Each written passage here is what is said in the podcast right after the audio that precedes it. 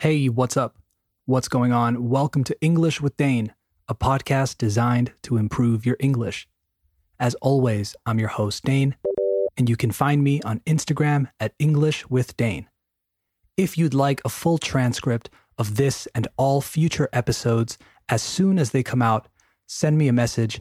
And if you don't use Instagram, send me an email at englishwithdane at gmail.com. This episode is all about the verb to get and how to use it. I've been getting a lot of questions about this wonderful and useful verb that seems to confuse a lot of people. So why not break it down? Let's get started. You are listening to the 28th episode of season two of English with Dane. Hit it.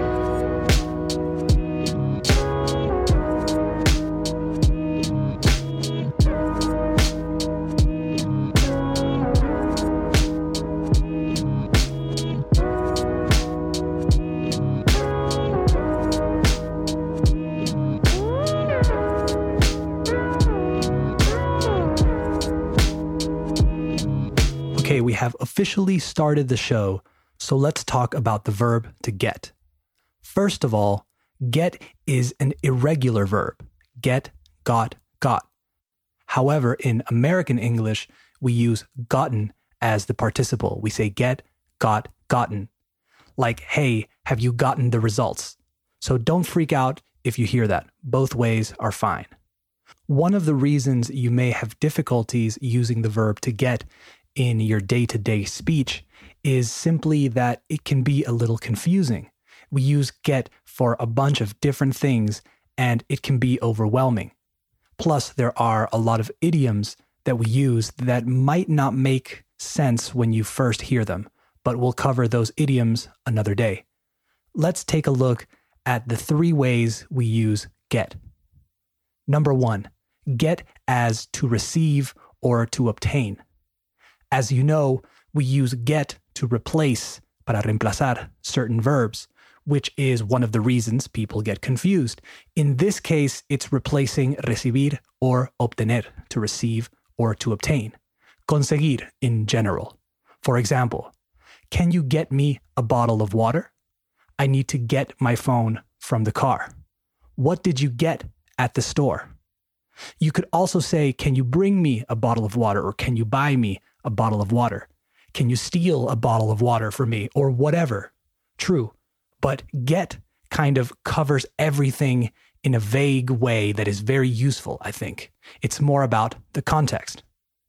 Number two, get as to become or to talk about changes of state, cambios de estado.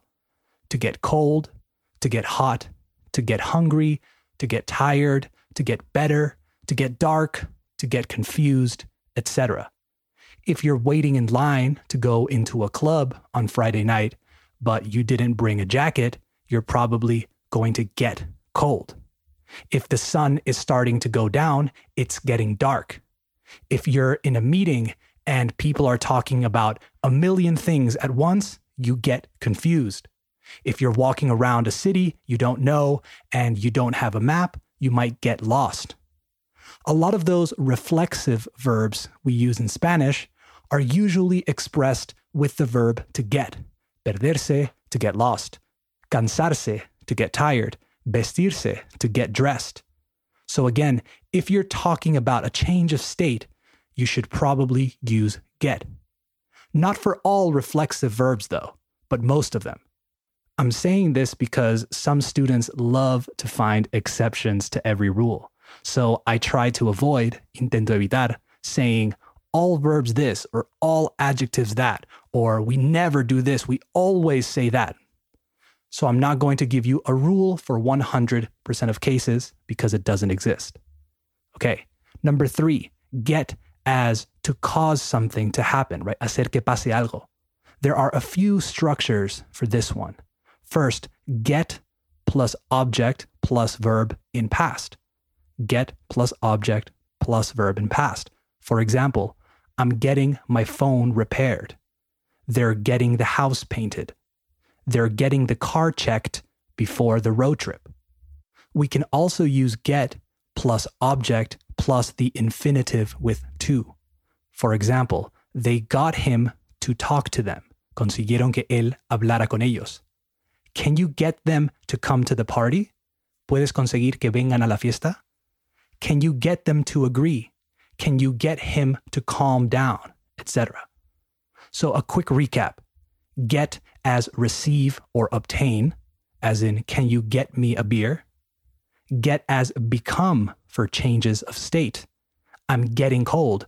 I'm getting tired of waiting, etc. And get as to cause something to happen.